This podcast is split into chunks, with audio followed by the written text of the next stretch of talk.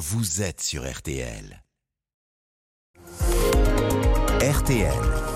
Les trois questions du petit matin. Restera ou restera pas au PSG Le feuilleton Mbappé continue. Énième épisode depuis euh, lundi, depuis que le joueur a fait savoir au club et à la presse qu'il ne prolongerait pas au-delà de 2024.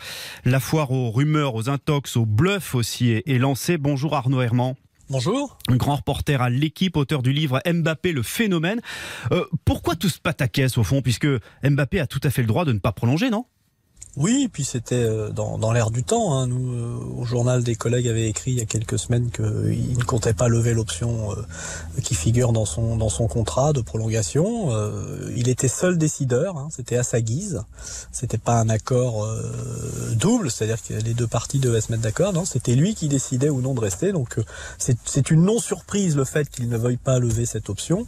En revanche, ce qui est un peu plus surprenant, c'est la réaction du Paris Saint-Germain qui semble euh, un petit peu tomber de sa chaise et découvrir euh, le pot rose alors que oui c'était quand même dans l'air du temps et, et donc c'est la réaction du PSG ou la surréaction du PSG qui aujourd'hui crée un peu le buzz puisque le club a décidé d'ouvrir la porte à un départ. Et pourquoi cette euh, surréaction du PSG selon vous? Bah je, je, je pense que c'est une façon aussi pour eux de d'essayer de raffermir ou d'affirmer d'affirmer leur, leur, leur, leur, autorité peut-être euh, après l'épisode Messi en Arabie Saoudite. Euh, je pense qu'ils sont pris de court. Hein. Moi, j'analyse un peu. Alors après, euh, vous l'avez très bien dit, c'est du bluff, des rumeurs.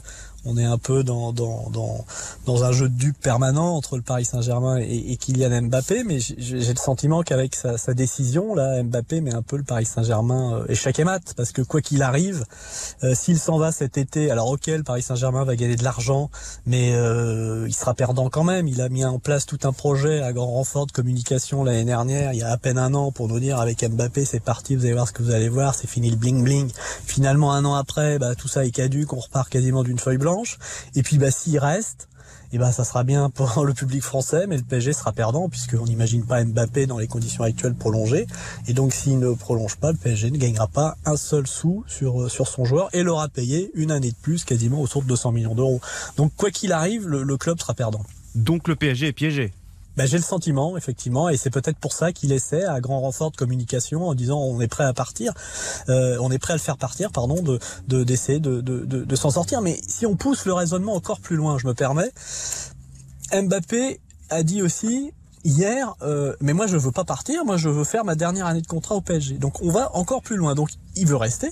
Le PSG dit bah non, tu veux pas prolonger, donc nous on veut que tu partes. Mais si le joueur ne veut pas partir, il a un contrat, personne ne va l'empêcher de, de- ne va l'empêcher de rester.